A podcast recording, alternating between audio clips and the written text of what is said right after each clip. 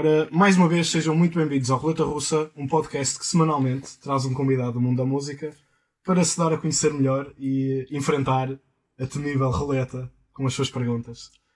Eh, este podcast está disponível todas as semanas no YouTube e no Spotify. E uh, o convidado desta semana, uh, há 10 anos, que pela primeira vez Portugal ouvia a voz dele no programa Ídolos Pois. e se rendia ao seu carisma. E um, passado este tempo todo, cá está ele para nos contar o que tem feito. Para enjoar de vez, não é? Filipe Pinto. Muito bem-vindo. prazer, obrigado, obrigado, obrigado João, obrigado a este podcast maravilhoso da Roleta Russa. E, e pronto, vamos a isso, não é? Sim. Não sei o que é que, se isso já era uma pergunta ou se. Não, não, não. Ok. Hum, vamos começar então por esta fase, que é o teu início. Ok. Hum, como é que tu... Gostei da palavra carismático. Acho que foi mais espantafalhático ou É. qualquer coisa assim, acho que foi um bocado isso. Hum, como é que tu sentes que hum, sentes que te motivou a participar no concurso e, depois disso o que te levou a continuar no mundo da música foi o carinho do público que te foi dando durante o, programa Eh, foi um sonho que tu já tinhas de seguir portanto fazer as tuas próprias canções como é que foi eh, este entrar no mundo da música Bom, eh, pela triligésima vez, e eu espero que este fique mesmo bem gravado, não fui eu que me inscrevi no programa, Ok. foram duas amigas minhas que gostavam muito de mim, ainda gostam, felizmente, ainda maturam, e que na altura me inscreveram no programa. E pronto, e enganaram-me, salvo seja, a dizerem que, pronto, que eh, ia ser uma coisa muito gira, muito divertida, mas obviamente que, repara, eu era um miúdo com 21 anos. E, e sempre, sempre fui muito, muito dedicado à música, no sentido em de ouvir, gostava muito de ouvir música, gostava muito também de tocar à guitarra, porque, por incentivo também do meu pai, mas nunca tinha. Nunca tive a coragem de me dedicar 100% à música, ou seja, do meu lado sempre houve um receio muito grande em, eh, em ir para essa área. Ainda para mais porque na altura, estamos a falar há 20 anos atrás, meu Deus. Eh, que idade tens? eu 26 Ok. E se- as coisas eram muito diferentes, sabes? Eh, estás numa escola de música era caro. Eh, hoje é mais acessível. Teres instrumentos musicais era mais caro que o que é agora. Uhum. Uh, o acesso à música era fantástico, era maravilhoso, mas não era exatamente para todos, era para quem realmente gostava, exatamente, era mais limitado.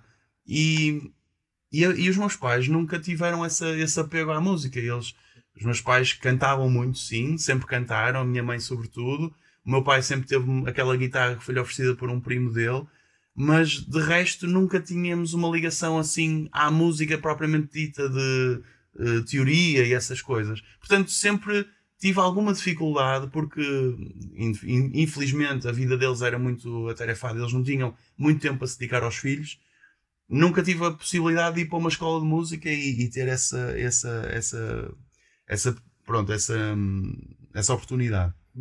De maneira que eh, o tempo que eu tive na escola de música já foi muito mais tarde. Eh, já só queria saber era de, de Boémia.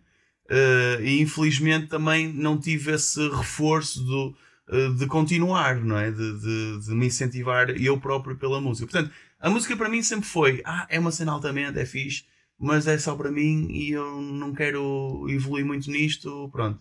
Só tocar o meu Underworld na Sim, sim, cantar aqui o Underwall e os Pearl Jam e, eh, e já está fixe, já, já, já me sinto bem. Mas, era, mas não era para mostrar aos outros, nunca foi, nunca foi esse o meu, o meu, o meu objetivo, sempre foi um, um tubo de escape para mim. A música sempre senti dessa forma, mesmo em Catraio, quando eu chorava e tudo, cantava, era uma cena mesmo estranha, tipo. eh, Lembro-me mesmo de ficar triste e cantava músicas mais deprimidas Ok. coisas assim, estás a ver? Pronto. Eh, e de maneira que o programa apareceu de, de uma forma eh, inevitável, inevitada, inevitável para mim, porque por me inscreveram, mas ao mesmo tempo foi ainda bem que aconteceu, ainda bem que, que assim foi, porque foi um colocar eh, frente a frente e encostar à parede já que não há formatos de, de televisivos muito dedicados à, à, parte original, porque eu já na altura começava a criar canções originais. Ah, okay. E o que, o, que, o que dá mais sucesso a nível global, podemos falar a nível global, são realmente interpretações e, e, e concursos relativos a isso. Então eu nunca me identifiquei muito em, em, em, estar ali naquele formato porque aquilo era um bocadinho fora do, daquilo que eu gostava de fazer. Eu, obviamente, gostava de cantar músicas dos outros, mas não gostava de aparecer e cantar, entendes o que eu quero dizer? Até porque, até essa altura, eu nunca dei assim muitos concertos, só em banda, e era sempre o gajo mais tímido da banda. Uh, apesar de ser o, o, a pessoa que cantava. E eu, reparem que eu disse gajo mesmo para enfatizar que nós estamos no Porto. uh, de maneira que, pronto, isso foi um, um, uma trajetória muito bonita, acho que sim. E cresci muito com o programa se não fosse o programa não estava na música, isso, isso é certo. Pronto, foi então. Foi, uma porta de entrada. Um gatilho para, se calhar, para teres mais vontade de mostrar sim, até as sim, coisas que já tinhas. Mais vontade até de dedicar à música, de, de perceber, e, e, foi aí que comecei a perceber o que é que é todo o background, né? o que é que está para além do, das televisões e uhum. o que é que são, o que é que é subir a um palco e ter 30 datas num ano, percebes? Uhum. Ou seja, foi tudo assim muito repentino, levei assim alta bujarda, mas mas foi bom para mim. Foi bom em todos os aspectos, sim. Mas achas que ao fim de. Para terminar esta parte, ao fim destes 10 anos ainda continuas a ter aquele apoio uh, das pessoas que te seguiam sim, na altura sim. do programa e que continuam até hoje a ouvir as tuas músicas. Ah, e, e muita carolada, muita carolada. Eu vejo muitas pessoas que gostavam que eu tivesse mais reconhecimento. Ainda, tu, se fores ver muitos comentários no YouTube, há muita gente, muitas pessoas, e não estou a falar só da minha geração, desde mais novos a a malta mais graúda, porque uhum. os pais nessa, naquela altura também mostravam aos filhos, portanto, isto, o programa foi uh, um bocadinho heterogéneo em termos de representatividade de, de público. Isso para mim, uh, ainda hoje, eu, eu tenho esse reconhecimento com as pessoas, eu sinto muito carinho por as pessoas me dizerem eu votei em ti, pá, aquilo para mim diz muito, porque não é toda a gente que, que gasta dinheiro Sim. na televisão, ainda para mais com as charotadas que temos hoje em dia. Um, se bem que a minha sogra gasta muito dinheiro nessas coisas, estou a brincar. uh, mas, mas a verdade é essa: é que temos um.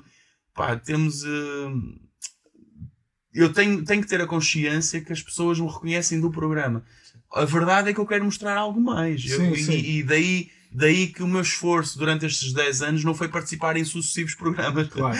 Até porque podia sair em último e era muito desagradável. Mas mas é sobretudo porque eu quero mostrar às pessoas que o Filipe não é só um intérprete, ele faz um bocadinho mais. Apesar de não ter o conhecimento musical de outros tipos de músicos, uh, eu tenho noção que, que consigo construir e, e, o melhor, e faço o melhor possível e também quero fazê-lo porque é o que eu mais gosto de fazer. E acho que as canções, uh, ainda ontem estava com o meu inquilino que é iraniano e ele disse: Mano, isto traduzido para inglês até, isto até ia, ia, ia longe. Eu, pá, pronto, mas não vou-lhe dar o, o desmérito, mas é só uma pessoa a dizê-lo. mas, eh, mas sim, eu sinto-me feliz com aquilo que tenho feito. E há coisas que eu errei, sim, há coisas que eu errei, mesmo no programa, sim. Mas eh, acho que a vida é mesmo assim. Acho que nós uh, temos que nos levantar, erguer, erguer trabalhar, trabalhar. O, o músico é muito resiliente, tem que ser. Para seres músico tu não podes uh, a cair, a cair. A cair e, e ficares no chão e dedicar-te à pesca. Não. Tens que, tens mesmo que, tens que acreditar, tens que acreditar que as coisas vão ocorrer melhor. Hum, este podcast tem uma coisa de, de, especial, lá está, que dá o nome e que eu já falei no início, que é a nossa roleta. Hum. Esta roleta tem oito perguntas. Só falta a russa. Só falta a russa. São oito perguntas eh, e vamos ao longo da conversa sortear algumas para Ok, mas são perguntas obscenas ou, Não, não, não. Pronto. Uma coisa mais claro. controlada. Tu queres, tu queres evoluir, mas não é pelo caminho fácil, não é? Ok, lógico. Uh, portanto, se quiseres rodar, fazer a primeira E como é que eu rodo? Faço assim um, um, um pirete? Flick. e é a número 7. Ok. Que eu te vou... Isto não está viciado, pois não? Ah, acho que não. Tenho que fazer essas estatísticas. e o que é que já saiu? 7. O que é que tem que abrir? É isso? Sim, sim. É tipo sapo-cocas? É porta número 7. Ok. O gostava de se experimentar outra vez como se fosse a primeira vez? Ei! Gostava de experimentar outra vez como se fosse a primeira vez. Porquê é que eu pensei logo em. Não, não vou dizer. Um... O que é que gostavas de experimentar outra vez, como se fosse a primeira A vez? primeira coisa que te vier à cabeça. Portanto, Opa, eu pensei logo. hum, pá, subir a um palco. Foi a, foi a, foi a primeira sensação. O subir daqui, na primeira vez que eu fiz. ok. Uh, ter aquela sensação, acho que não vou voltar a ter. Muito nervoso. Uh, sim, mas. Mas, Mas, tive- enquanto, tive- mas, mas- antes dos ídolos mesmo. Tinhas. Não, não, não, não, já, já depois. Ah. Uh, porque não vou considerar, quando digo subir a um palco, é. um palco- É um palco a sério. Ok. É um sudoeste. é Sim, mas, mas dá para perceber. eh, isso até está gravado, foi, foi no sudoeste. Mas acho que nunca mais vou ter essa sensação. Porque, porque quando é a primeira vez, é a primeira. Depois a coisa, o nosso subconsciente já, já teve aquele, aquele sentimento, então já, já não é a mesma coisa. Já naquela... E eu lembro-me que depois do gig estava. Estava estava mesmo muito feliz. E, eh, mas sim, Sim, obviamente, isto não quer dizer isto não quer dizer que quando eu subo ao palco não sinto o mesmo. Sinto, mas é de uma maneira que já conheço. Ok. Ou pelo menos até agora, não é? Pode haver imprevistos. Muito bem. Uma boa resposta. Hum, tu em 2013 fizeste assim um pequeno desvio, vá, não vamos dizer desvio, mas e foi para um, para um público diferente do habitual. Engraçado, engraçado. Sim, sim, foi- foi E considerado. eh, isso. criaste um projeto paralelo Sim. eh, que até hoje ainda está Ainda ativo, subsiste. eh, de uma temática mais ecológica Sim, eh, para um público infantil que se chama O Planeta Limpo do Filipe Pinto. exatamente. Até rima, vê lá. Vê lá o esforço que fizemos. Como é que.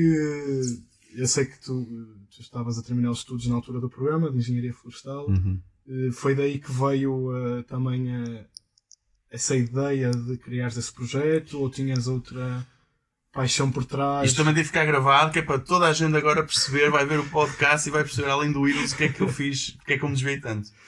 É assim, basicamente, o projeto Planeta Limpo é, é, é um projeto. hum, eu acho que nós, como músicos, não devemos centrar-nos só uma coisa. Uhum. Acho que nós temos capacidade para fazer algo mais. É como quando alguém tira um curso. Por exemplo, estamos a ver ali o Léo. O Léo, pá, ele faz audiovisual, mas nunca se sabe se ele no futuro, aquele curso, ele pode vir a fazer outra coisa. Ele se calhar até quer ser é agricultor, eh, diz? E é baterista. Baterista. Ele pode se dedicar à bateria. Ele, dedica-se. pronto, é isso que eu estou a dizer. Ou seja, nós, nós antigamente vemos o Leonardo da Vinci, vemos, eh, quer dizer, tantos artistas, eh, não é? Tipo, que faziam tantas coisas, porque é que agora nos estamos a restringir tanto? Também é um bocadinho por causa da sociedade, porque nos molda a que tínhamos que fazer uma coisa para o resto da vida. Não, senhor. E este projeto é o quê? Este projeto é. Foi sobretudo não por este instrumento, foi porque eu recebi um ukulele. Hum, eu, eu comecei a ter um patrocínio do, da APC, da António Pinto Carvalho, que é uma, uma empresa de Braga e que exporta muitos instrumentos eh, acústicos. E eles eh, gostaram muito do meu trabalho e ofereceram-me um, um, um ukulele. E tu não consegues fazer rock com aquilo, meu. Por muito que eu tente, até posso tentar, mas não dá. E eu comecei a criar canções lá muito melodiosas. E eu pensei assim, fogo, isto é altamente. E depois veio-me assim um clique, opá, eu tenho engenharia florestal, é o meu curso, estás a ver? E já na altura de 2013 já tinha acabado. Portanto, eu quando fui para Londres já, já tinha concluído a minha formação em engenharia florestal. Não, isto não quer dizer que eu ter pegado no ukulele que eu me tenha dedicado só ao ukulele, não. Eu continuo a tocar à guitarra, ao piano, ou seja, as outras canções vão construindo. Mas foi o que surgiu. E eu acho que nós, nós somos aquilo que, que, que fazemos. E então o ukulele começou-me a, a transmitir canções mais melodiosas. E o projeto saiu como? E eu comecei a pensar, isto pode ser interessante fazer algo que relacione o meu curso, mas que eu não seja o próximo a Boca Antigas. Então Tens menos uns aninhos. tenho menos uns Tá aninhos, chegar. mas tenho esse risco. Porquê? Porque eu lancei o primeiro disco, correu bem, em termos de, de aceitação de crítica, opá, de imprensa, correu muito bem. Opá, e era o meu segundo disco, meu, era o disco de, supostamente de afirmação. E o Filipe Pinto, como tu dizes bem no início, desviou-se. Mas eu para mim não me desviei. Ok. Porque se eu, eu senti que naquele momento, quando eu tinha recebido aquele ukulele, podia ser uma mais-valia para mim. E o facto, claro que foi arriscado, e para a editora foi muito arrisca- arriscado. Eu dizer à editora, malta, eu vou fazer um disco infantil, mas não é só um disco, é um projeto que engloba um livro, um CD, um jogo e um DVD. E tudo isto vamos compilar e vamos mostrar a todo o plano nacional, às escolas e aos auditórios. E vamos fazer um teatro musical e vamos, ou seja, eu dizer isto a uma editora que apostou em mim no primeiro disco e queria ter o disco de afirmação para vendermos mais discos, para irmos mais concertos, é um choque do caraças. Mas foi aquilo que eu quis. Ou seja, não foi imposto nada.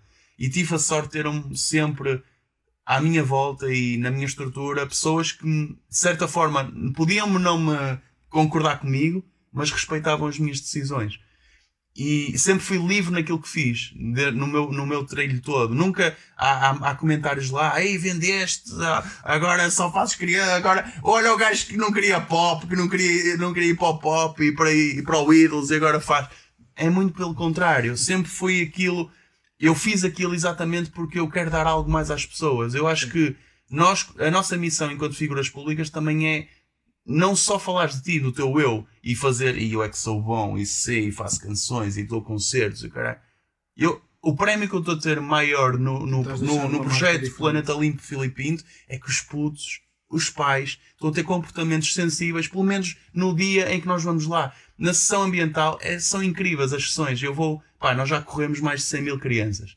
O, o livro já vendeu mais de 40 mil uh, exemplares. E a verdade é uma. Eu tenho respostas de pais a dizerem Filipe, mano, o meu filho estava a parar, uh, ele para-me o duche e diz-me para eu desligar a torneira quando ponho o shampoo.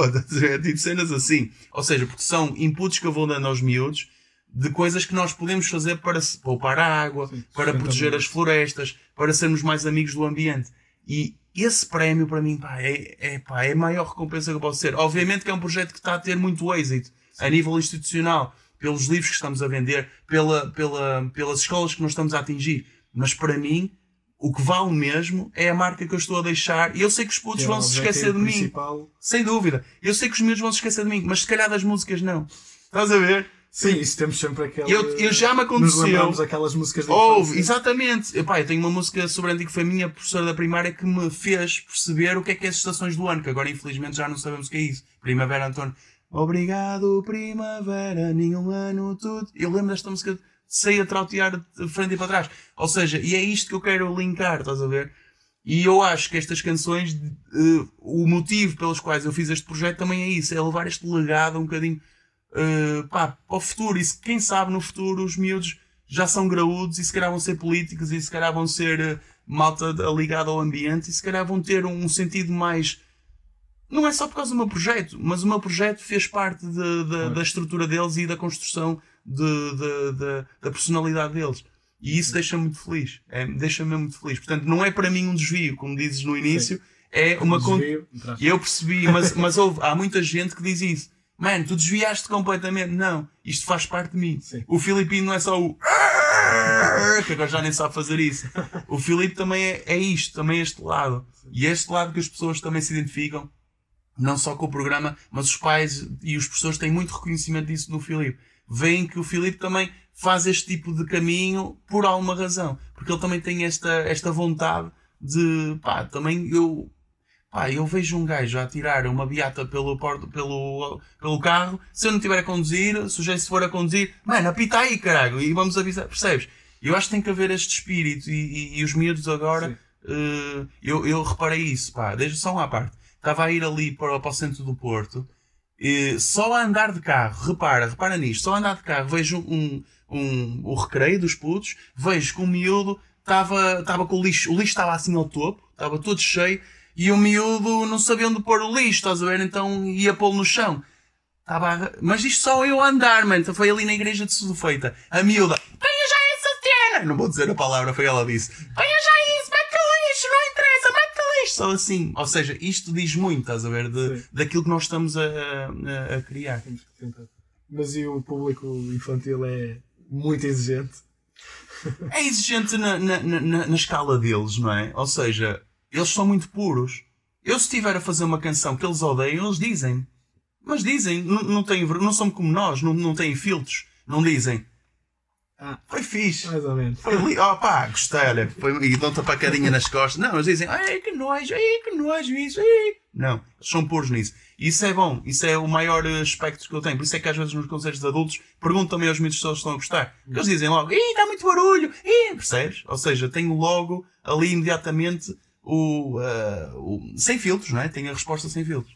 Uh, são públicos exigentes, são de certa forma também pelo cansaço. Porque nós temos também sessões ambientais, eu vou a muitas escolas pelo país, pá, e são quatro sessões por dia, eu vou a quatro escolas diferentes é numa hora de sessão com eles, temos 300 miúdos à nossa frente, são 300 tropas que eu os considero. E eu, se não os tratar como tropas, eles, eles eh, trepam para cima de mim.